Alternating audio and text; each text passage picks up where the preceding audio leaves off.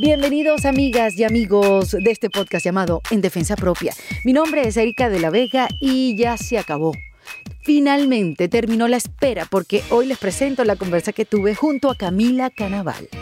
En Venezuela todo el mundo la conoce porque ella tuvo una exitosísima carrera como presentadora de televisión desde que tenía 20 años. Para aquellos que no son venezolanos, les cuento, Camila Canaval es como la bandera de Venezuela. Ella pudiera estar dentro de las estrellas de la bandera porque es tan famosa como una arepa, con un carisma único que logró hacer clic con la audiencia venezolana para siempre. A Camila se le abrían las puertas por toda Venezuela de par en par, pero en el 2010 decidió emigrar a Miami junto a su familia y ya ahí las puertas no se le abrieron con tanta facilidad. A ella le dijeron, mire, póngase ahí en la fila y espere su turno, como a mucho nos pasa, ¿no? Cuando emigramos. Pero ella ha sabido sobrellevar todo eso y lo comparte de forma sincera. Yo les digo, yo este episodio lo disfruté muchísimo porque a pesar de que Camila y yo nos conocemos desde hace 20 años, finalmente tuvimos el chance de sentarnos a hablar en profundidad de tantos temas, no solo de la reinvención, que en su caso han sido muchas, hablamos de las cosas que verdaderamente le apasionan, hablamos de ella como mamá, de su emprendimiento, de sus miedos y de las pérdidas que le ha tocado vivir, porque no solamente perdió el trabajo de su vida, de sus sueños, también vivió pérdidas más duras como la de su hermana Valentina y la de su mamá hace pocos años. Pues hoy Camila Canaval tiene una marca de carteras que lleva su nombre y una tienda donde vende solo las cosas que a ella le gustan. Dice que tiene su propio programa de televisión a través de las historias de Instagram, sin embargo aclara que aunque parece que comparte mucho, esa es una pequeña parte de su vida. Grabamos este episodio en los nuevos espacios de WeWork de Wynwood, en la ciudad de Miami, con un público muy querido que no solamente vino a acompañarnos, sino a inspirarse junto a una mujer que solamente irradia pura buena vibra. Y también les cuento que si se suscriben a mi newsletter en mi página web ericadelavega.com, además de recibir todas las semanas información útil para aplicar en sus vidas, Camila Canaval regaló un código de descuento para que puedan comprar productos seleccionados en su tienda online camilacanavalshop.com. Bueno, no voy a seguir hablando, les voy a dejar la conversa que tuve con Camila Canaval. Fue una conversa larga y bien intensa. Agarren unos pañuelitos porque quizás hay unas lagrimitas que salgan por ahí. Y mm, celebro mucho a Camila porque ella la verdad que tomó hace muchos años la decisión de ser feliz y esa decisión la tomó en defensa propia.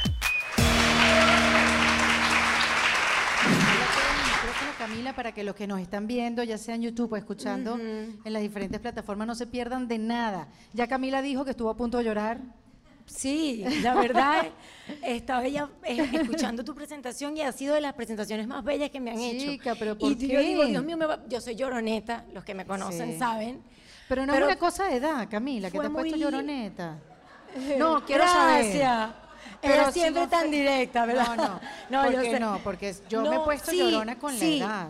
La edad, eh, la edad te eh, genera una sensibilidad especial eh, y yo creo que la edad cuando te vas acercando a los 40 y cuando la pasas ya, y la gente que me escucha decir esto dice, "Y cuando pases los 50 verás.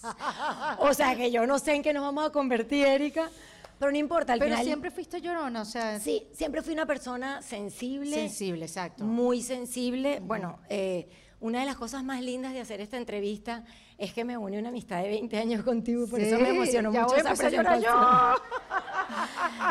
En estos Qué días yo, yo estaba explicándole a, a un amigo muy amado eh, lo que yo sentía cuando, cuando te veía, cuando compartía contigo. Y, y es como volver a, a- atrás, 20 años, es como volver a unos momentos muy felices de nuestras vidas. 20 años, eh, salidas, eh, con todo lo que compartimos en RCTV. Recorrimos el país completo, no solamente en RCTV, sino con Telcel. ¿Te acuerdas To- que era? Es que es imposible que me olvide de ninguno de los momentos que viví contigo. Le explicaba a George, que, eh, a George Harris. a George Harris, que yo le decía, mira, cuando, cuando yo comparto con Erika, yo siento algo especial que no siento con mucha gente, porque eh, es, es como que te siento parte de mi vida y de, y de mi juventud y de mi aprendizaje y, no de te- mi carrera. Y no sentías, Camila, que esa vida nos iba a durar para siempre, que la tomábamos como, como normal. Totalmente. Tú sabes que cuando yo, eh, y a ustedes también les cuento, y a las personas que están en casa viéndonos y escuchándonos, que cuando yo tuve mi primera hija y le quise llamar Joaquina en honor a mi padre que se llama Joaquín, yo tengo una prima que vive aquí desde hace muchísimos años, es americana, y me dijo, Cami, ¿tú estás segura ponerle Joaquina? Joaquina, Joaquina, nobody can pronounce it. Nadie lo va a poder pronunciar. Y yo le dije la frase célebre, yo nunca voy a vivir en Estados, Unidos. Primera lección de la noche, nunca digas nunca. Mira, se me paran todos los pelos. Pero luego fui más osada porque la segunda le puse Guillermina. Guillermina. Yo te voy a decir, yo me acuerdo en el sitio donde yo estaba sentada en casa de Luis Chatén, en la fiesta que él hacía de diciembre, cuando eran fiestas exclusivas, ya después eso se volvió una verbena. Sí. sí, ya después era un kiosco de guarapito, un kiosco de perro caliente, Ah, pero cuando sí. era gente exclusiva, pues, Sí, o sea, gente sí, como uno.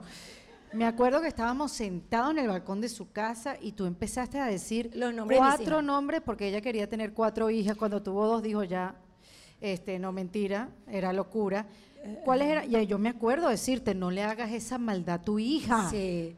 Porque era Joaquina, Guillermina. Guillermina. La verdad, Guillermina iba a ser Martina. Y, pero bueno, no sé, después yo conocí una niña en uno de mis viajes a Uruguay. Para los que no saben, yo nací en Montevideo y a los dos meses por la dictadura, mis padres se van a Venezuela y, ahí, y es así como me convierto en una venezolana que nació en Uruguay. Siempre me... fue un- Sí. eh, eh, ha sido- es una forma en la cual yo eh, me, me identifico con esta, con esta frase o con, con- con esta, eh, con esta forma de explicar lo que soy, porque al- a la vez la gente me dice, ¿eres venezolana o eres uruguaya? Soy una venezolana que nació en Uruguay. Pero bueno, Claro. eh, lo que les decía es que yo conocí una niña que se llama Guillermina en Uruguay, me enamoré de ese nombre. Y, y pues nada, ahí le cambié el Martina por el Guillermina. Mi hija hoy en día le dicen Kiki, Kiki Blavia. No, no, yo voy a y aclarar. se quiere cambiar el nombre. Te obliga a decirle, Kiki. Ella no permite que tú le digas Guillermina. Y todos los días me dice, mamá, ¿por qué me pusiste ese nombre? Y yo le digo, mi amor, lo vas a entender cuando espérate un poquito, cuando sea. Mamá, yo me voy a cambiar el nombre. Tú estás clara que yo me voy a cambiar. Las dos se llaman Guillermina Valentina por mi hermana Valentina, que en paz descanse, y Joaquina Valentina.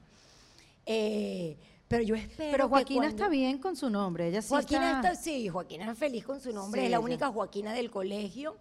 Guillermina creo que Pero también. Joaquina es más comercial. ¿Por qué se ríen? Sí. Joaquina es más comercial por María Joaquina de Carrusel. Sí, sí, Guillermina. Bueno, aquí hay bastantes argentinos de. Miami y hay, el Guillermina no es tan eh, espantoso el nombre como para la gente, por lo menos con la que uno vive, pero a mí me parece espectacular Guillermina. ¿A ustedes qué tal les parece?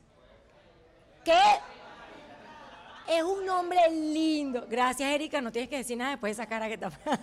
Yo te lo dije de que yo te lo Sí. dije antes de que Guillermina Eh, naciera. Sí, es verdad. Es verdad. Bueno, sí. a mí me gusta cuando yo era chiquita, hace 44 años atrás. Eh, Camila tampoco era un nombre eh, No tan era un nombre muy común y Erika tampoco, pero bueno, como que yo no, yo no me hice preguntas. Mira, por ahí dieron, pero no eran feos, gracias. no importa. Al final yo creo que cada persona le imprime a su nombre Claro. energía. Mira, Kiki amor. más adelante de repente hace su, su storytelling. Su Sí. storytelling y dice, mi mamá me puso Guillermina y yo no estaba de acuerdo.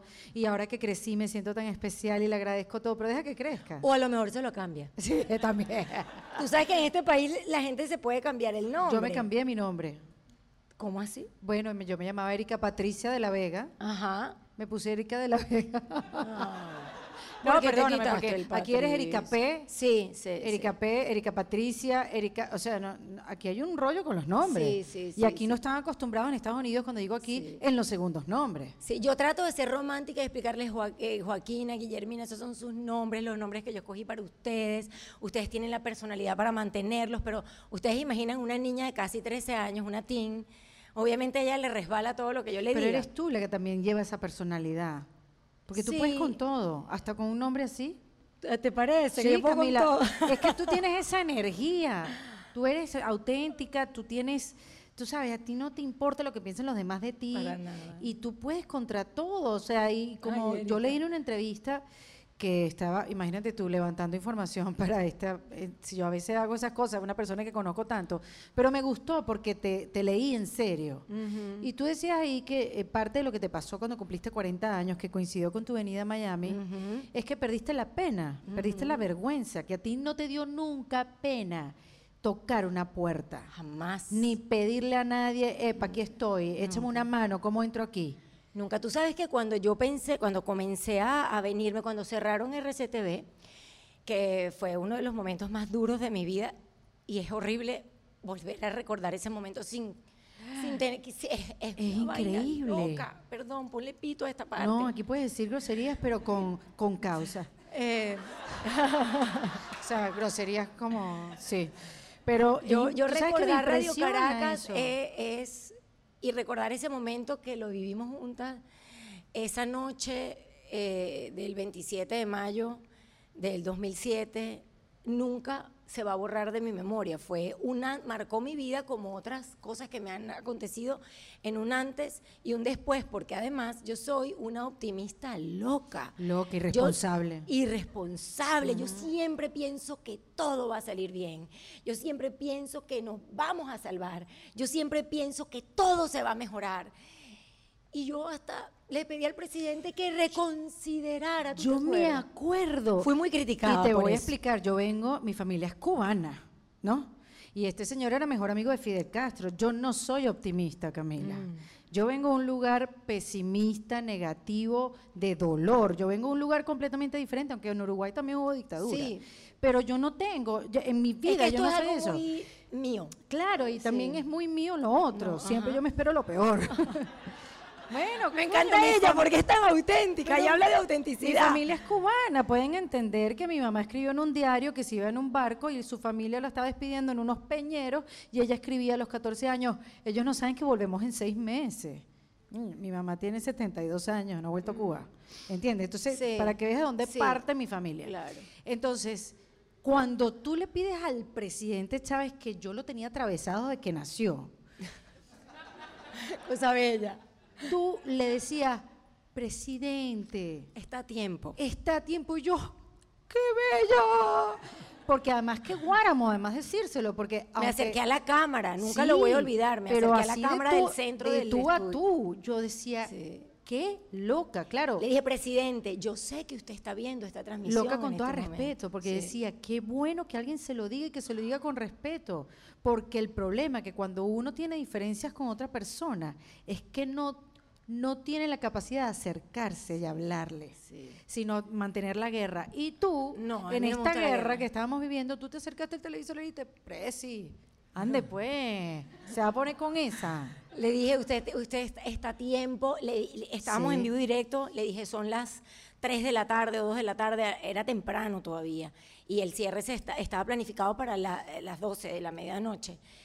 Y, y bueno, yo siempre tuve la esperanza porque yo soy así, nací así, no sé ni por qué, porque yo también vengo de unos padres que huyeron de la dictadura, también sin nada, con 100 dólares en el bolsillo, cuenta mi papá que salió de, Montevideo conmigo en, en brazos de dos meses. Y yo nunca me atreví a ver el negro. ¿Tú te acuerdas de eso? ¿Ustedes se acuerdan? Que se fue a negro la pantalla y supuestamente apareció el himno nacional del otro lado, en el otro canal. Yo nunca lo vi, porque yo no tuve fortaleza para ver eso. Y además porque yo soy nunca lo vimos. Ah, no, lo optimista, siempre pensé que no iba a pasar. Entonces yo, en ese momento, cuando Nelson Bustamante estaba allí, estábamos todos en el lobby, yo no quise voltear a los monitores y yo recuerdo ese momento, lo tengo vívido en mi memoria. Yo volteé y estaba Jesús, el productor, ¿te acuerdas de Banana? bueno, le decíamos Banana. Y tenía 25 años trabajando en Radio Caracas y él solamente me hizo así. O sea, solamente me hizo así y yo sentí, eso, eh, ese recuerdo para mí es lo más cercano a lo que se vive en una sala velatoria cuando alguien muere, cuando hay tristeza, eh, el silencio, Camila, tú sabes que yo no me acuerdo, yo más bien cuando yo vi momentos así me da un blackout, yo no me acuerdo la mitad de lo que pasó, porque mi mente protege, pero sí recuerdo el sonido después que terminó el himno nacional, dentro del canal, el silencio, ustedes vieron esta película que se llamaba, no era Titán, era Poseidón, la primera, la primera que era la más cruda, ¿no? La más para los viejitos. El silencio de un, de un submarino cuando ya está bajo el agua, ese silencio oxidado. ¿Tú no te acuerdas que había un silencio como que hacía ruido? Me acuerdo que molestaba. Era una cosa como insoportable, era una cosa como que no. Y me acuerdo que después tuvimos que salir por la puerta de atrás, que era lo más injusto. Y nos fuimos juntas. Nos fuimos con Chatén. Estaba Nelson, estaba Nelson, en el mismo carro en el único que el mío que estaba cerca de la puerta de atrás. Porque lo irónico es que damos la cara, esta señora acaba de pedir al señor presidente que no cerrara el canal, que estaba a tiempo, y lo irónico es que tuvimos que salir todos por la puerta de atrás. Era como degradante, era así como que ¿quién este mundo se volvió loco porque había gente protestando en la puerta de enfrente. Sí, y eh, ese día fue un día, uno de los días más tristes de mi vida y de verdad la marcó como un antes y un después porque para mí Radio Caracas fue esa, eh, eh, esa organización que permite que tu sueño de niña se haga realidad. Yo ¿Tú cuando eras chiquita querías ser artista, Camila? Siempre. Camila Canaval, el observador. Yo así jugaba. Ay, siempre. De hecho, hay un cuento, mis, mis padres son médicos. Mi mamá, que en paz descanse, y mi papá sigue ejerciendo como médico cardiólogo. Y mi mamá me, me contaba que había una vecina que un día, que un día le contó a ella que, le dijo, mira, anda a la casa, que tienes todo el día en la calle eh, jugando, que no sé qué, anda a la casa porque cuando usted cree que usted tiene que ser como sus papás, médico, y yo la miré así y le dije, mm, yo voy a ser artista. yo, o sea, siempre, siempre quise y siempre quise... Pero sin embargo estudiaste turismo. No, estudié turismo porque presenté en la católica para mm. estudiar periodismo y no quedé. Entonces, eh, empecé a estudiar turismo para, bueno, para no perder tiempo, porque además me gradué muy joven, de 16 años.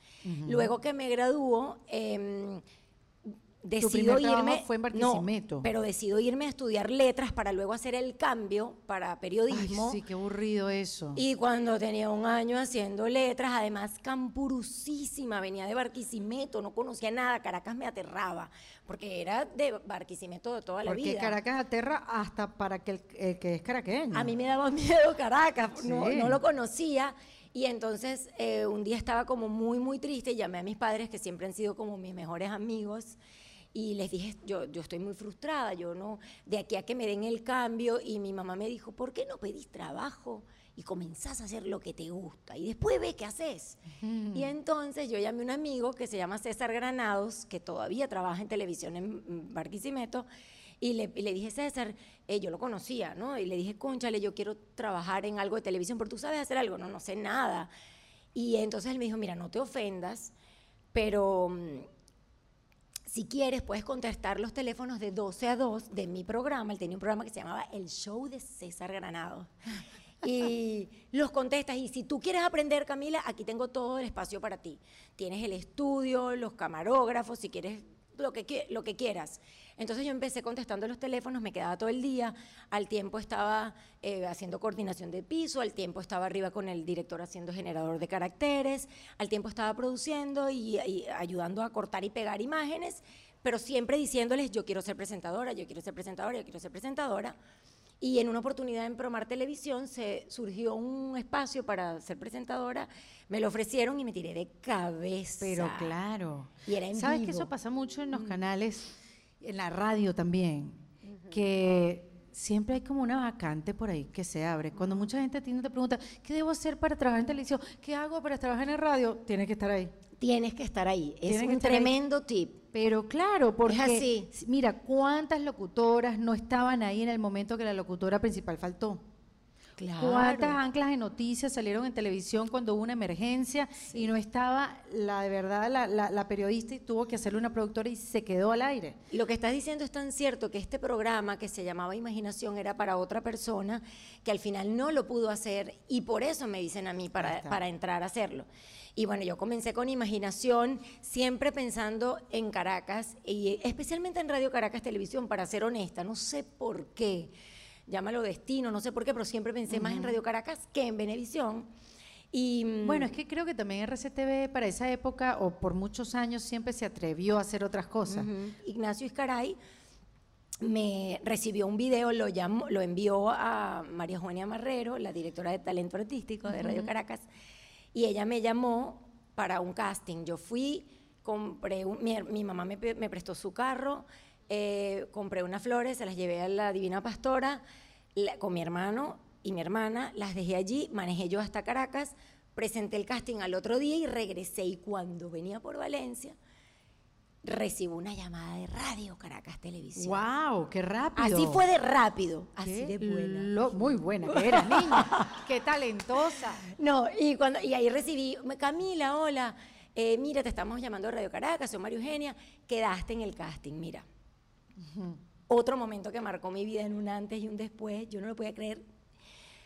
Yo lloraba y lloraba y lloraba emocionada. Fue, imagínate, Claro. una niña de Barquisimeto, hija de dos médicos. Nunca mi papá me dejó hacer nada. Modelaje, no, vos estudiá, ¿qué modelaje de nada? ¿Qué modelaje? O sea, yo nunca hice nada de, de esas otras cosas porque mis papás siempre quisieron que estudiara. Eh, de hecho, después me gradué de periodista haciendo aprieta y gana porque mi papá insistía, ya tenía carrera, eh, estaba haciendo aprieta y gana, pero mi papá Que insistió. estudiabas los fines de semana. Estudié los fines de semana y me, eh, gradué en la, en la Cecilio Acosta. En Barquisimeto viajábamos todas las semanas a Barquisimeto y allí me estudié con mi esposo y con mi suegra. Fue lo máximo y mi cuñada y nos graduamos los Ellos cuatro de presentaban los periodismo. exámenes por ella. No, no. Ella era famosa. Parí dos muchachas Ah. haciendo aprieta y gana la carrera de periodismo y, y- y bueno, y, y fui mamá de Joaquina y de Guillermina. Pero el cuento iba que María Eugenia me, me llamó y me dijo que iba a hacer este programa que no era aprieta y gana, era la tropa de vacaciones. Eso era como un viernes y me dijo, pero tienes que estar aquí el lunes. Y bueno, cuando yo llegué a la casa fue súper emocionante. Tenía una nota en la cama. Yo recuerdo todo esto vívidamente, de verdad. Sí. Porque esos momentos que fueron tan especiales para mí, de Panchi, de mi esposo, que nos íbamos a... ¿A qué edad te casaste tú, Camila? A los 23. Súper joven. Cuando tú estabas casada, tú tenías hijas, nosotras apenas estábamos Yo medio... estaba casada y tú salías con Caprile. Bueno, por eso te digo, nosotras, por eso te digo.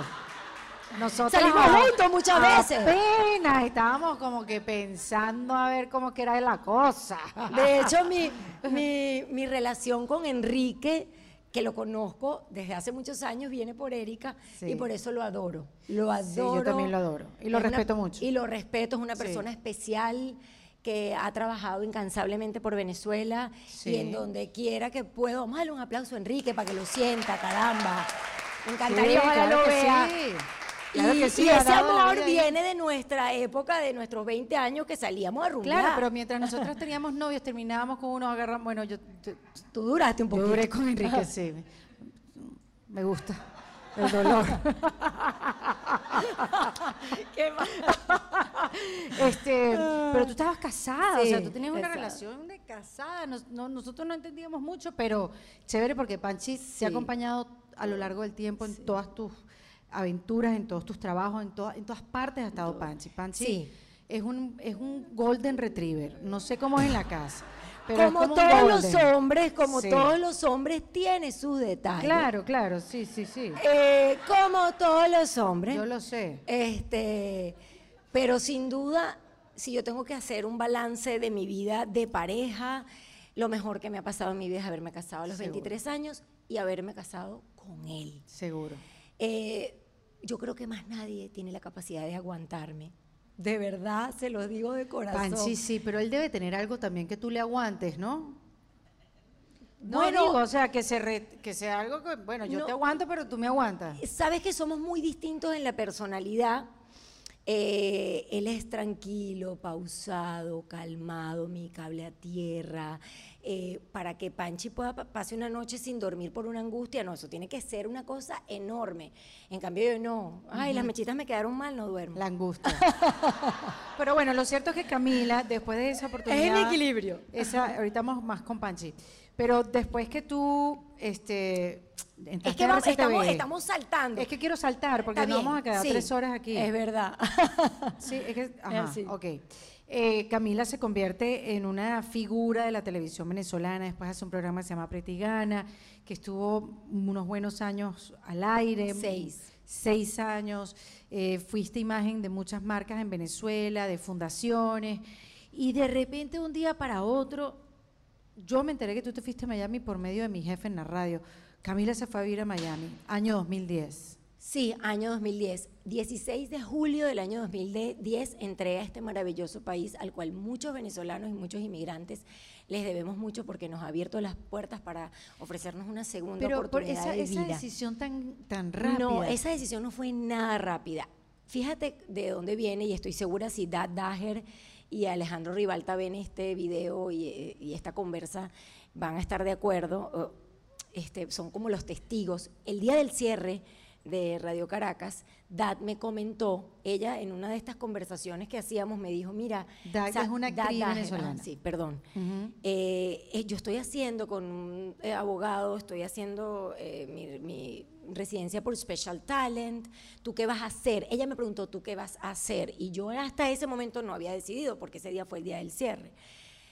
Tres días más tarde, después del cierre, yo la llamé porque yo sí soy una persona muy organizada con mi vida, porque además el cierre de Radio Caracas generó en mi vida, como les dije ya, un antes y un después, y yo no me encontraba haciendo otra cosa que no fuese televisión. Para mí, no hacer televisión era un golpe bajo, porque imagínense, yo viví Y toda- pensar a irte a Venevisión, no lo o sea, no pasó por tu mente. no, eh, no, no pasó por mi mente, como que fue como una decepción muy grande de, de todo lo que había pasado en el país, de todo lo que le habían hecho a, a- a Radio Caracas allí. Estaba como muy decepcionada y muy desorientada y tres días más tarde llamé a DAT y empecé a hacer mis papeles para hacerme residente en este país. Y mi esposo Panchi, ustedes saben que los hombres son amadísimos a un, eh, un golden, como tú dices que es Golden. Retriever. Ajá, Sí. pero ellos son limitados. Nosotros somos infinitamente superiores. Ojalá que Panchi no vea esto. Panchi siempre lo digo. Ah. Y siempre dice, pero ¿por qué el bullying? Exacto. bueno, no, el tema está en que él, pero ¿para qué vas a hacer eso? ¿Para qué? Ya no, yo lo quiero hacer con calma, porque no sé, hay, hay que recordar que Radio Caracas Televisión, y no me cansaré de decirlo, a las personas que éramos figuras de, de alguna forma principales del canal nunca nos votaron. A mí nunca me votaron. A mí me siguieron pagando mi sueldo como si estaba haciendo aprieta y Ah, gana. no sabía. Sí, tú no trabajabas en nómina en Radio Caracas en ese momento. Cuando No, yo me había ido a Ya ser te habías Latin ido. American Idol. Yo eh, era parte del staff de Radio Caracas Televisión. Por eso yo, hasta el último día de mis días, defenderé y seré cara con mucha alegría, pero sobre todo con mucho agradecimiento de Radio Caracas. Claro. Nunca me votó. Yo tenía un maravilloso sueldo en el canal, un sueldo extraordinario con el cual pude comprarme mi casa, mi primer carro de mi vida, me lo compré gracias a Radio Caracas Televisión. Un por verde. un palio blanco, un palio vino tinto. Ah, pero tú andabas con un carro verde En. New Beetle, pero ya ahí tenía, tenía platica. no, el cuento lo voy a contar rapidito porque fue maravilloso en Radio Caracas. Yo, cuando llegué a Caracas, no tenía carro y me perdía en el metro y yo hacía eh, la tropa de vacaciones, ¿se acuerdan? Únete a la tropa. Con Mónica RCTV. Pascualoto y María Alejandra Ajá, pero la primera fue con eh, Rafucho el Maracucho. Sí, la primera. Camila, Camila y Rafucho el Maracucho. ¿En ¡Qué? ¿Sí? ¿No te risa! acuerdas de eso? No. Bueno, entonces yo no Wow. tenía carro. Yo alquilé un cuarto a una señora mayor a una cuadra de la campiña. A una cuadra. Y yo caminaba. Y bueno, era lo máximo. Cuando llegaba vi eso, eso estaba full de gente. Firmaba autógrafos en la entrada y entraba y hacía mi programa de lunes a viernes en vivo. Eso fue una gran escuela para mí. Claro. Cinco cámaras de televisión, 400 muchachos en vivo pegando gritos.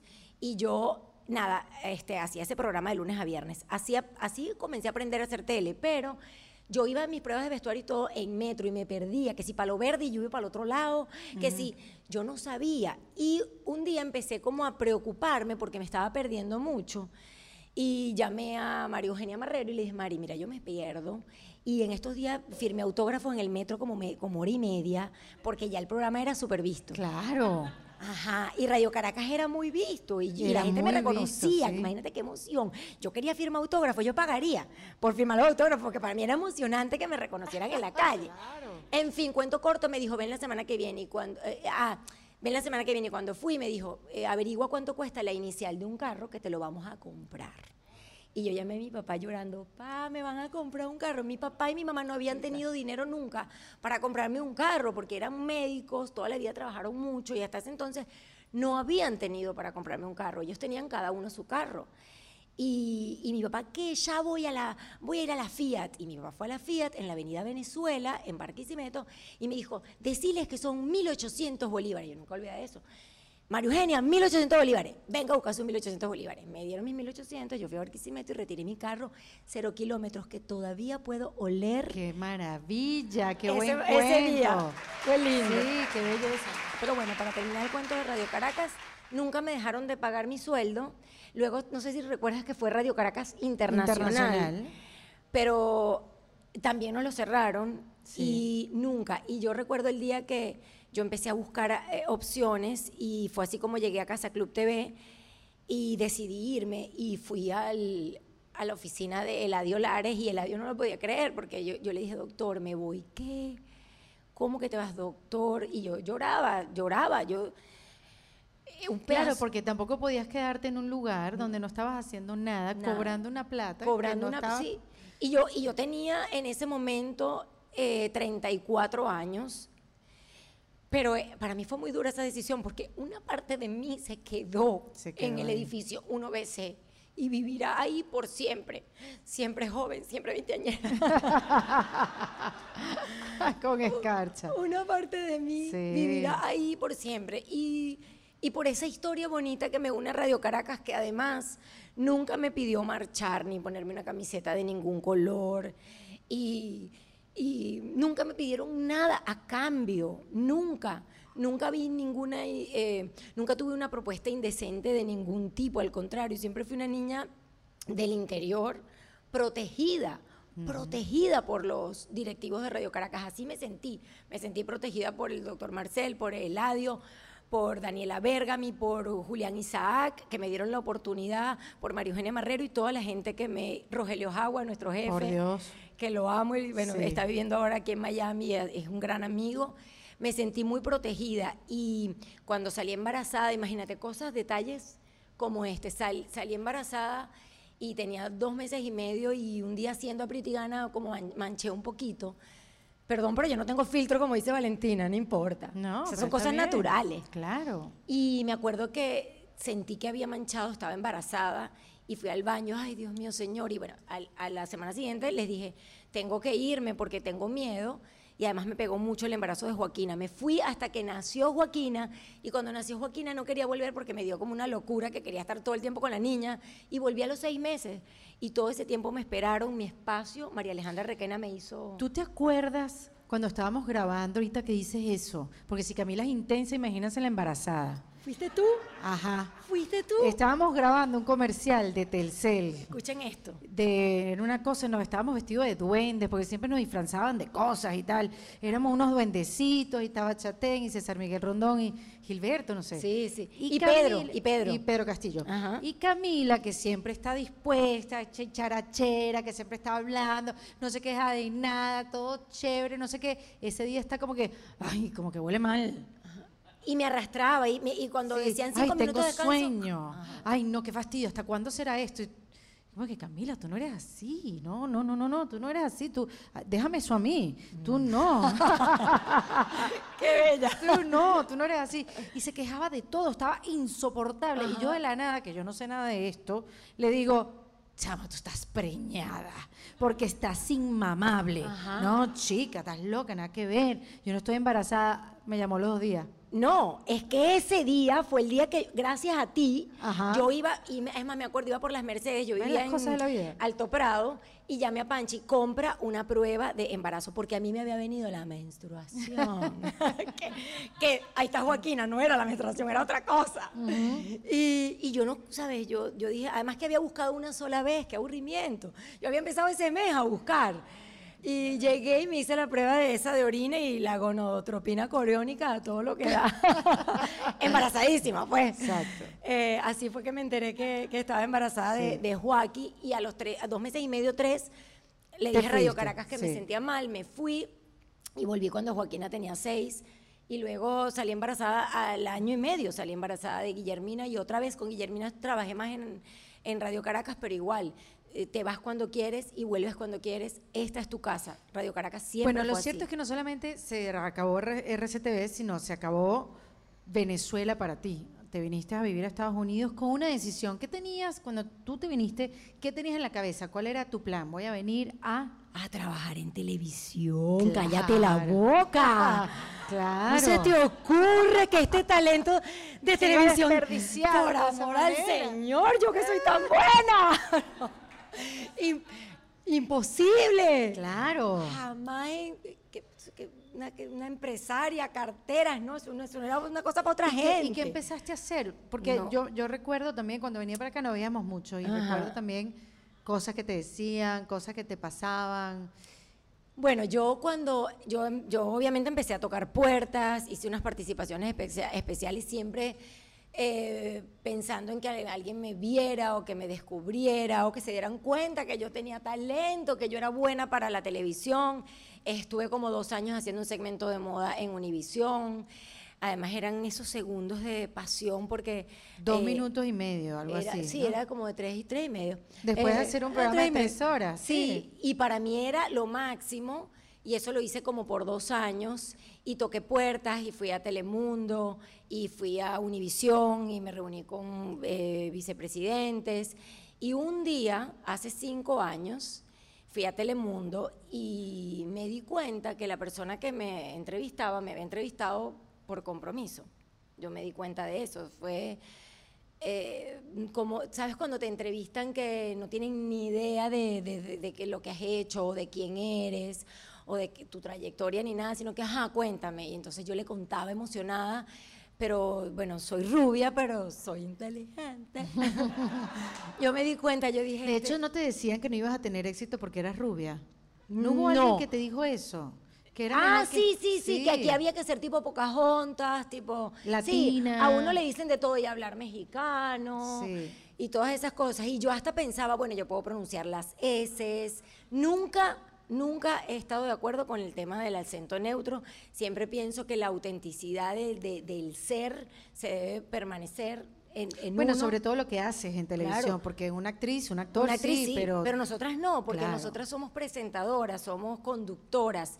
Y un presentador y un conductor muestra, más allá del libreto que tiene, parte de su personalidad, de, de su carisma, es de el lo que delivery, quiere. o sea, no, no suena igual, no, no lo sueltan igual. Lo que sí estoy de acuerdo es cambiar la piscina por la alberca y la rumba por el reventón, obviamente para que se entienda, pero siempre, y yo creo que esas cosas han ido cambiando, creo que hoy en día ya se acepta mucho más que cada uno hable con su acento, ¿no? Pero en todo caso, sí, a uno le decían todas esas cosas, pero yo sí seguía pensando que lo iba a lograr, soy una optimista de esas que no se cansa. No, y, un- sol- más que el optimismo, creo, Camila, que es tu opción. Porque no sé si a ti Sí, esto te sí, pasó, que yo llegué tres años después que tú. Em, tú fuiste una figura en Venezuela increíble y lo sigues siendo, o sea, uno no deja de ser eso. Tú, tú eres parte del corazón de, de todos los venezolanos. Y nosotros hicimos nuestras carreras y tuvimos unas oportunidades increíbles y sí, hicimos una conexión con un público, con un país y tal, no sé qué.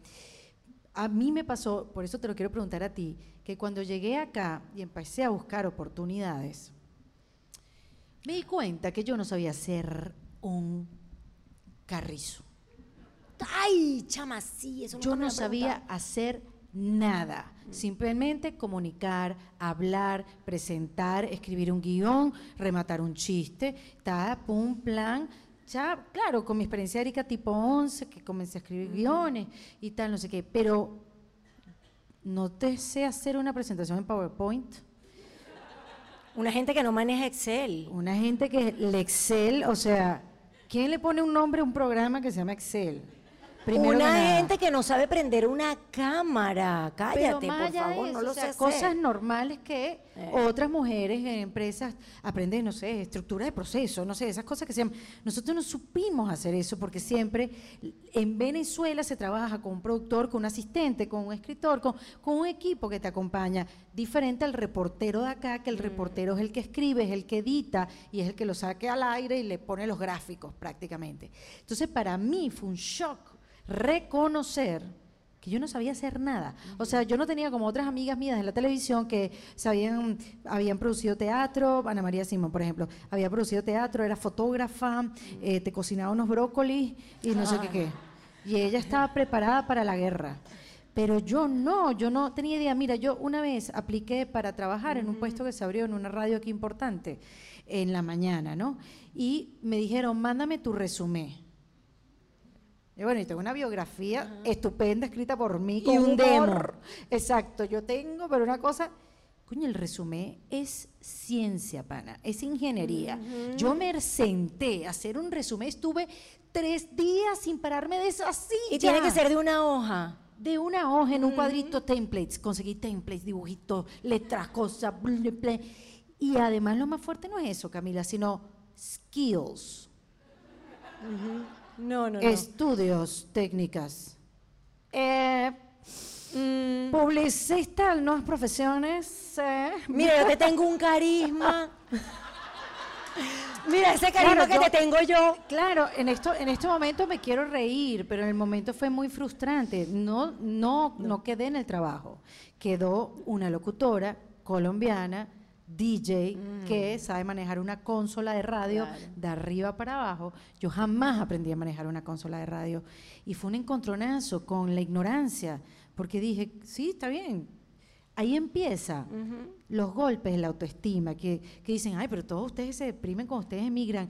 No, es que te das cuenta que no tienen la preparación suficiente para sobrevivir en un país donde nadie te conoce. Y es que ahí vienen los cachetones, ¿no? Que, ay, a ustedes les encanta sufrir. No, es que no estoy preparada, mi gente. No estoy preparada. Y empiezas a... Eso fue, me pasó a mí, no sé si te, No, voy yo te la voy a contar lo que me pasó Y empiezas tú para atrás, ¿será que yo soy buena en lo que hago? ¿Será que yo era buena? ¿O es que estaba porque yo estaba y quedé porque quedé? Y empieza de verdad, yo caí en un lugar como que, coño, yo de repente no soy De tan psiquiatra. buena. Porque, de psiquiatra, yo, yo Sí, hago sí. terapia, Bueno, yo después te pregunto eso también. Pero... Todos. Pero es porque además para tú demostrar lo que sabes hacer necesitas el micrófono al frente. Y si tú no llegas al micrófono porque no te están dando la oportunidad, ¿cómo demuestra Camila que es buena? es así. Es difícil. A mí me pasó todo eso que a ti te pasó, sentí todo eso, pero de verdad, en honor a la verdad, yo nunca me deprimí por eso. Nunca sentí que no era buena o que no estaba preparada. Me di cuenta y me costó mucho dinero porque yo comencé, el, el- el cuento que les estaba comenzando a contar hace unos minutos es que esa última entrevista en Telemundo me hizo darme cuenta que me había entrevistado por compromiso y que yo no lo iba a lograr en televisión. Y yo lloré desde Telemundo hasta mi casa en Biscayne, lloré desconsoladamente. Y recuerdo eh, cuando iba pasando por el parque de Biscayne que pensé, yo voy a hacer mi propio canal, yo voy a hacer mi plataforma digital, yo voy a hacer mi canal de, de YouTube y yo voy a hacer mi propia cosa para demostrar lo que yo soy. Yo lo voy a hacer. Te buscaste tu espacio. Y gasté mucho dinero Yo por eso que tú dices.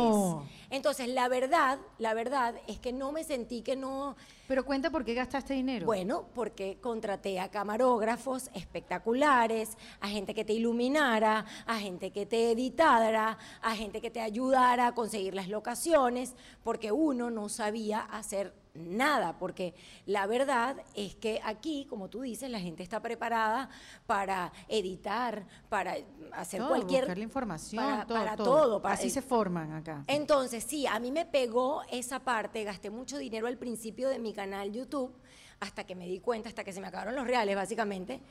Eh, así fue, de verdad, Sí, de sí, verdad. Gasté mucho dinero, mucho. Eh, hasta que dije, no, yo no, yo no puedo. Y además que para ganar dinero en YouTube hay que hacer, mu- eh, tienes que tener muchos subscribers, muchísimas vistas. Y fue allí cuando empecé a averiguar sobre las cámaras que podía comprar, las luces que Ahí podía comenzó tu búsqueda. Allí comenzó Del mi búsqueda. contenido. De todo. de y eso fue todo. hace cinco años, que podría llamarse que hace cinco años yo me destapé en el sentido de que decidí dejar atrás sin sentirme víctima ni de verdad Ni nunca- frustrada, ni No, brava, de- ni un no, poquito, Camila. No, te lo juro que no. Por amor a Cristo. Ah, pues te digo la verdad. No, al contrario. De hecho, una de las cosas, a mí se me acerca mucha gente a preguntarme y yo siempre digo que uno de los tips que me encanta compartir es, es no sentirte víctima ante los cambios cuando, cuando te eh, eh, atrapan así de sopetón. Lo que pasa es que honestamente, Erika, yo he vivido cosas tan duras en mi vida como el cierre de Radio Caracas y otras más que de verdad... Bueno, tus pérdidas familiares, Exacto, que lo a eso me mucho. refiero, Tu eh, pérdida de tu hermana y- haciendo ah. Pretigana. Sí, que ese en esa época yo no te golpe, así, conocía. Ese sí fue eh, así. un- ahí sí me tuve que reinventar, porque yo siempre digo que tú te reinventas o te, y tienes que recomenzar tu vida cuando tienes un golpe bajo que te abre la tierra en dos y que y además te hundes. Que te cambia. Te y en ese para momento, siempre. ver a mi hermanita de 18 años que se fue, que nunca nos imaginamos que se iba a ir de un día para otro de, un- de una trombosis pulmonar, porque me preguntan mucho eh, cuando hablo de Valentina. Fue un caso así, un caso en un millón de esos casos de estudio. Eso le pasó a mi hermana de 18, hija de dos médicos, y yo tenía 25. Y fue mi compañera de cuarto desde que, desde que nació, pues. Y entonces, cuando Valentina se fue, wow, para mí eso fue como El vacío. un pedazo de mí definitivamente murió. Yo creo que de ahí viene el optimismo loco que yo tengo. Yo te lo quería preguntar, si de chiquita siempre fuiste así o fue en ese momento, o sea, No. esas pérdidas que han marcado tu vida. De chiquita siempre fui una niña feliz, de verdad. Pese a todo lo que ya les he contado, o que no tuve una de esas infancias con muchas cosas. Bueno, es que tampoco había No pasado había- nada malo, No, tampoco. no, ¿no? Nada, sea, al como- contrario, alegrías, eh, familia, tuve una familia muy linda. eh, pero no tuve como lujos de ningún tipo. En fin, eso es la demostración de que esos lujos no te dan para nada la felicidad. Exactamente. ¿Y cómo crees tú? Porque tú dices que ahí tú, que esa fue tu primera reinvención, o sea, ¿en qué, qué consiste eso? Cuando te ocurre algo tan dramático, la verdad es que siempre hay solo dos opciones. Siempre hay solo dos. Y escuchen bien porque yo he pasado el resto de mi vida desde hace 20 años que murió mi hermana compartiendo esto. Una es convertirte en una nube gris que arrastra a su paso toda la pena, el dolor, el resentimiento, la rabia, el rencor del mundo.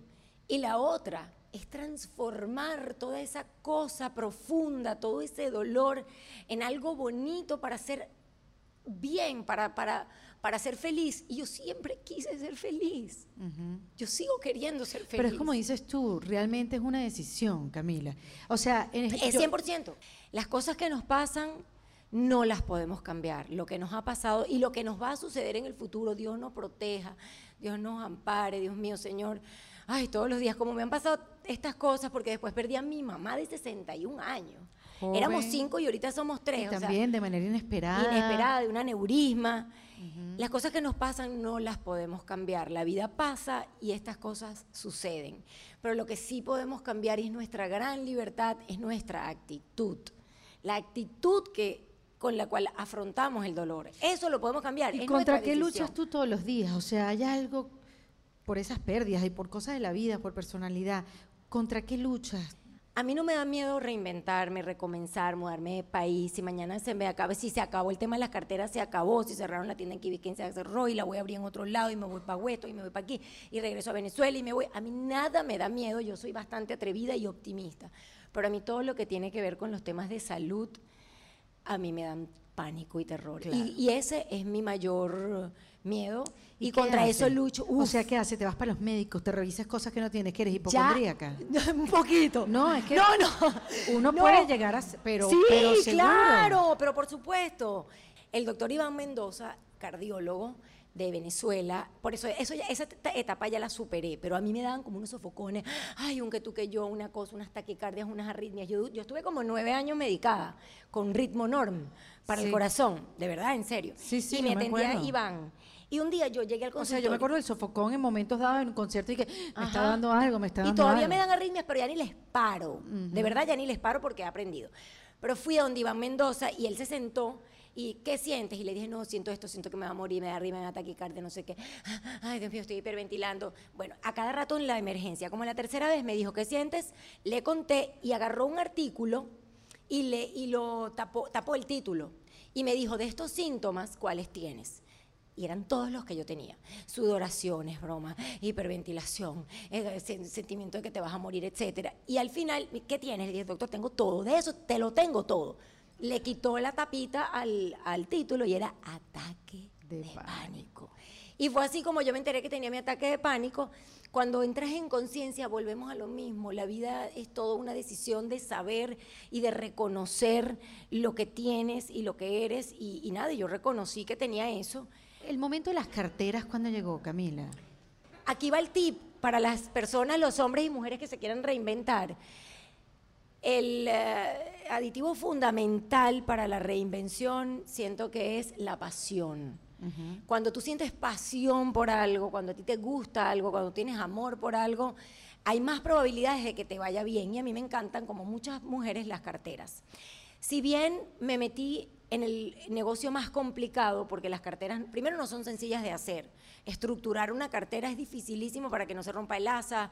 Me, ha tocado aprender muchísimo sobre el negocio. La competencia que hay también. Enorme. Además, la cartera es un símbolo como de estatus y a la gente eh, como que le cuesta tener una cartera de una marca que no son las marcas que reconocemos y que, que la gente compra generalmente. Además yo me fui a Italia porque quería, la verdad yo quería hacer en China al principio, pero soy tan perfeccionista, pedí muchas muestras y ninguna me satisfizo, entonces al final dije, nada, me voy a Italia. Eh, a través de una amiga que habla perfecto italiano, le escribimos a 30 fábricas, de esas 30 respondieron 15, de esas 15 escogimos 10 y me fui 15 días a Italia, recorrí las 10 fábricas y así fue que eh, comenzó todo y por eso, la respuesta a tu pregunta es comenzó todo de la pasión el negocio ha ido... Em, ha ido creciendo porque primero fueron las carteras. Primero fueron las carteras y ahí, ahí por ayudar a, un amigo, yo contraté un lugar, empecé mi casa y después que estaba en mi casa, que mi casa olía a carteras toda la casa, que tenía como dos racks y, una persona que me ayudaba las vendía. Después me di cuenta que me quedaba chiquita, además no podía recibir a seguidoras que gente que uno no por Amazon. No, por Amazon las vendimos hace poco, pero no me fue bien en. Amazon. Entonces por eso creé como mi, propia plataforma. Las vendía por Instagram, a mis seguidoras. Eh, y luego cuando la casa me quedó chiquita, alquilé en Key Biscayne algo que yo le llamaba el showroom, un espacio chiquitito y ahí puse las carteras y tenía que pagar esa renta. Y Dios me protegió tanto, de verdad que Dios es maravilloso. Polito había venido y había traído, Polito el artista plástico venezolano, había traído unas obras de arte y se regresaba a Venezuela y le habían quedado. Y me dice, Cami, yo tengo estas obras de arte, te las puedo dejar, tú tienes este espacio, tienes, yo tenía solo una pared con mis carteras. Y bueno, a ver si tú las vendes. Y yo, que de verdad se me da fácil la venta porque siento pasión, a mí me encantan las obras de Polito y a quien no. Yo empecé a hacer unas historias y en una o dos semanas le había vendido todas las obras de arte. Allí me di cuenta, porque también es la pasión, pero también hay que tener el sentido de la oportunidad cuando uno va a emprender. Ahí me di cuenta que, ahí, que había en mis seguidoras y en mi vehículo eh, y en mi canal había eh, una posibilidad de hacer negocio. Y luego llamé a la, Valerie Swimwear, las leggings y después eh, los sostenes de Suki Cohen. Que o sea, te diste cuenta que tenías que vender otras cosas porque vendiendo carteras tenías que no pagar la mantenía la renta vendiendo porque en ese momento no vendía carteras todos los días. Hoy sí, gracias a ustedes. Qué bueno. Ay, y a ti, y a ti. No, no, gracias a mis seguidoras. Y de, todo el esfuerzo que haces. Sí, pero no, pero de verdad eh, yo he evidenciado unas demostraciones de amor así de gente que entra a mi tienda con carteras de supermarcas, de todas las marcas que todos amamos y dicen, voy a comprar una cartera tuya porque te admiro, porque te quiero, porque eres venezolana, muchas venezolanas, la mayoría. De hecho, el, eh, reto es eh, ir conquistando otros mercados. Claro, y gracias a Dios. Un lugar donde puedes aprovechar, eh, llegar a otros mercados. Tengo muchas seguidoras y muchas compradoras panameñas, muchas en España también. Pero ¿qué es lo más difícil de emprender? Todo. No, yo Gracias. No, de verdad no les, no les quiero mentir. Para mí ha sido todo. Yo trabajo 15 horas diarias. Yo llego a la casa, imagínense que llego y no tengo ganas de hablar. Imagínense cómo estaré. Eso es historia, va, historia viene, historia va, historia viene. Es canzón. Y ha sido muy difícil, especialmente la parte de la organización del negocio, abogados, las creaciones de las compañías, eh, pago de impuestos. Además, uno está en este país tan agradecido que la única forma de de verdad eh, estar bien es haciendo las cosas como es, por el, eh, por el camino del bien y con las leyes como son. Tú dices mucho en tus historias que ese es como tu, programa de televisión. Lo es. Correcto. ¿Cuáles son esas historias que no salen?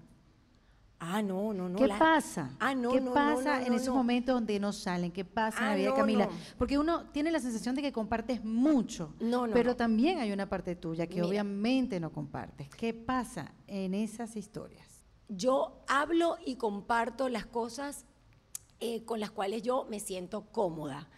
Eh, cuando tú hablas de más, luego las palabras no las puedes recoger. Y hay cosas que a mí no me interesa saber la opinión de los demás. Punto, de verdad, perdón si soy muy ruda diciéndolo, pero es así, les tengo que decir la verdad. Cosas relacionadas con la crianza de mis hijas, a mí no me importa saber más allá de lo que pi- piense mi esposo, obviamente, Panchi que comparte la crianza. En alguna que otra oportunidad para intimidad, para cosas íntimas, he llamado a mi papá, a mi hermano, que son personas que obviamente son las que más me quieren en el mundo, y les pregunto qué hacer. De resto, más nada. Entonces yo no comparto la mayor parte de mi vida. Lo que pasa es que hablo mucho, hago 250 historias, pero pero es la parte más chiquita de mi vida. Yo voy al médico con mis hijas todo el tiempo, yo eh, he tenido infinitos problemas de todo tipo que no he compartido porque no he querido y no los compartiré. ¿Cuál es tu parte insoportable de mamá? Chama. ¿La tienes identificada? Yo la claro. tengo clarísima. Pego unos gritos ensordecedores. De gorila, yo también. Esa es pa- esa es una, esas son las historias que ustedes no ven ni verán jamás.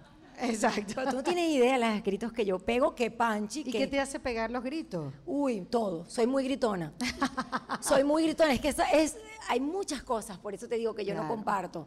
De verdad que en mi casa la, la- la disciplina la pone Panchi. Panchi se para y las niñas salen corriendo. Pero mira, Camila, después de tanto, ¿cuántos años llevas aquí? Voy a cumplir 10. ¡Wow! Bastante. 10 años, que son bastantes, eh, varias reinvenciones, pérdidas, nuevos negocios, emprendimientos que van a crecer y nuevos Amén. amigos. Tú tienes Sí. una cantidad Ay, de nuevos amigos, una Dime. nueva vida. Sí.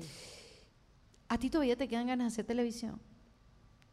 100%. ¡Wow! Fíjense que la gente cree que, que como me ven como pez en el agua haciendo lo que hago y de verdad me ha ido bien con la línea de carteras, no tengo palabras para agradecerles, ha sido... Nunca me imaginé que, el éxito de las carteras iba a ser tal, de verdad me ha ido muy, muy bien y estoy profundamente agradecida con mis seguidores por eso y con la tienda también. La gente cree que eso es lo que, que ya, que pasó. No, si el día de mañana a mí me llama un canal de televisión que a mí me guste para hacer un programa, porque esa es la cosa de la edad. Ya el año, la semana que viene cumplo 44 años y ya para volver a hacer televisión tiene que ser realmente algo que de verdad me guste. Volvemos al tema de la pasión, que está trillado, pero no importa. Yo soy una, soy escorpiona, soy apasionada y nada que donde no esté involucrada la pasión para mí Es apetecible. No, no existe, porque no, de hecho yo soy de las personas que no hace cumplidos. He aprendido y, ha- y ha sido liberador, he aprendido a esta edad a decir que no, qué delicia.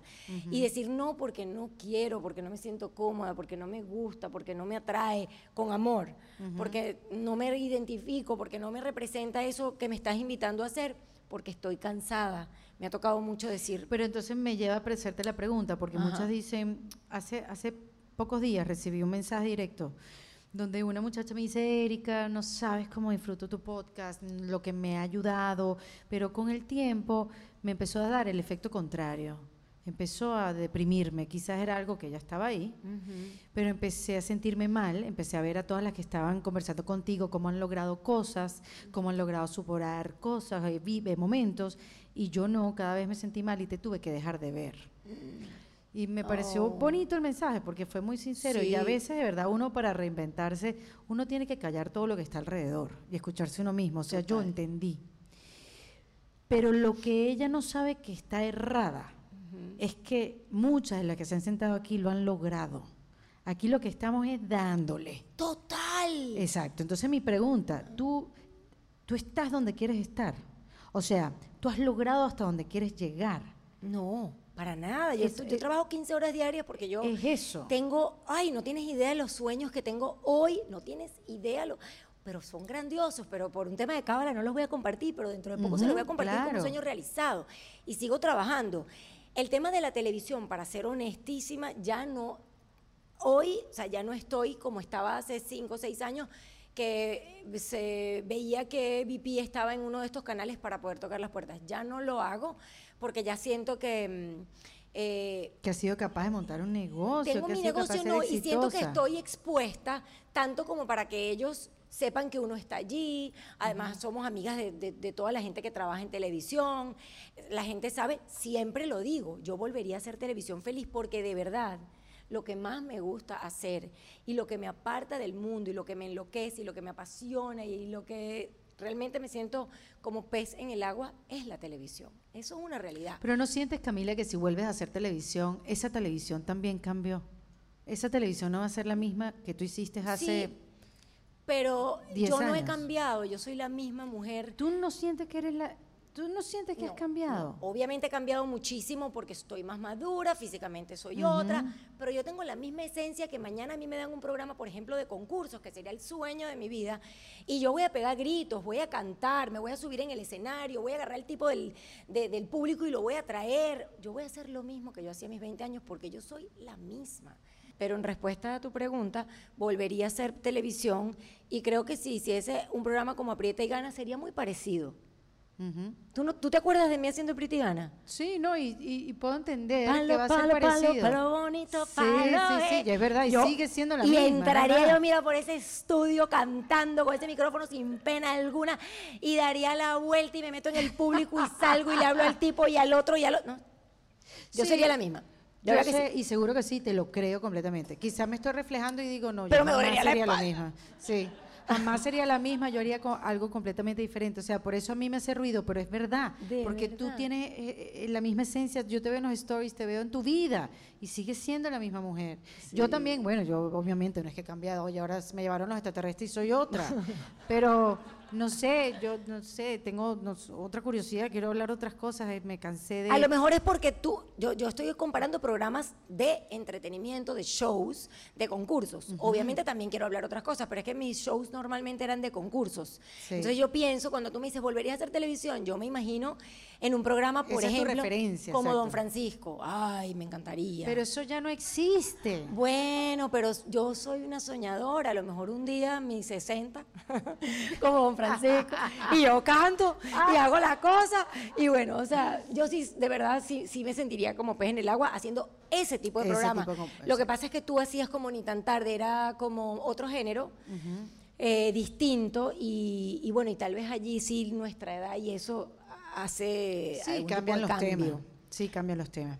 Antes de terminar, que hemos aprendido mucho de ti, de tu vida, de, de cómo ves las cosas y cómo te has transformado a lo largo del tiempo, pero qué arte mantenerse siendo igual con las pérdidas. Yo perdí a mi abuela hace poco y hablamos. Sí. Y tuve una situación con mi mamá y te llamé. Y yo no entiendo cómo tú sigues siendo tan bonita después de todo lo que te ha pasado, de verdad. Ay, Erika. Te lo juro.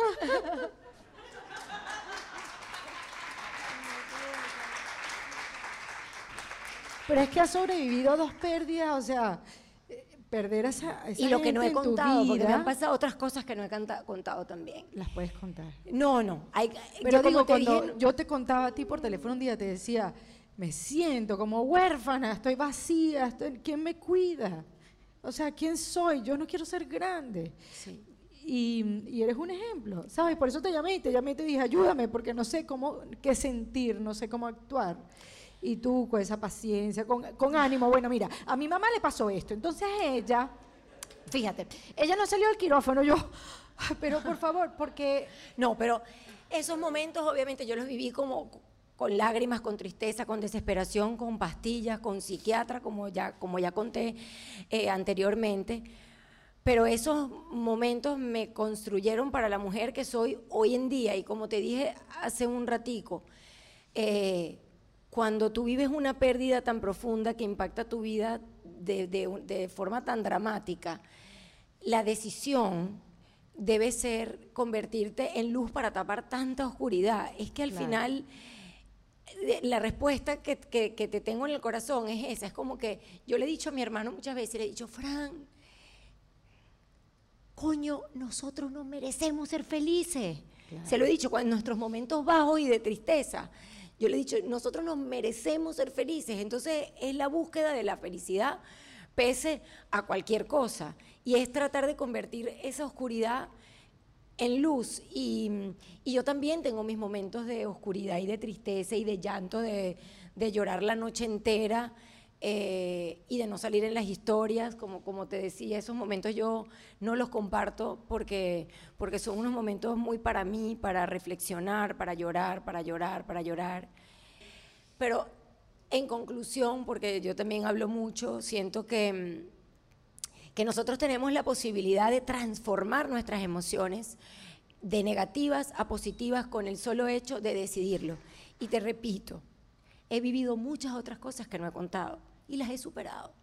Las he superado porque he querido superarlas, porque quiero ser feliz, porque vine a esta tierra a, a ser feliz, porque no lo merezco yo, lo merecemos todos. Cuando eres una persona buena, Claro. de valores, eh, de familia, todos merecemos ser felices. Y Yo creo que mostrarte vulnerable es parte del camino. Eh, eh, conocer tan joven la fragilidad de la vida también me ayudó muchísimo. Wow, Claro, la vida te es- preparó. Me preparó. Y Que ojalá no te hubiera preparado nunca, no es que uno quiera elegir eso, ¿no? Porque aparte, eh, yo, yo, yo siempre también pienso en eso. Yo siempre fui una niña alegre. ¿Por qué me pasó eso? ¿Saben que hay gente que tienen como una personalidad muy gris, muy triste y le pasan esas cosas y la gente cambia por completo? Se transforma completamente. Ajá. Pero yo no, yo siempre fui una niña alegre y de repente me pasa esto con Valentina y luego viví a mi mamá, vi a mi mamá 20 años sufrir la muerte de su hija y luego mi papá le dio cáncer y mi papá tiene una personalidad o yo tengo una personalidad muy parecida a la de mi papá. Mi papá se curó y yo nunca voy a olvidar que cuando yo me enteré que mi papá tenía cáncer, yo agarré un avión y me fui para Barquisimeto. Y yo lloraba y mi papá me fue a buscar al aeropuerto, abrió la puerta del carro, yo lo abracé llorando y mi papá me dice, mira Camilita, vos tranquila, vos tranquila que esto lo vamos a pelear y yo voy a morir viviendo, pero jamás voy a vivir muriendo. Y esas palabras, Hermoso, esa enseñanza sí, de mi sí. papá eh, ha marcado mi vida eh, en, positi- en positivo. Y las ganas, yo, yo, yo, yo quiero... con todo, con, con todo lo que has aprendido, a ver si puedes resumir.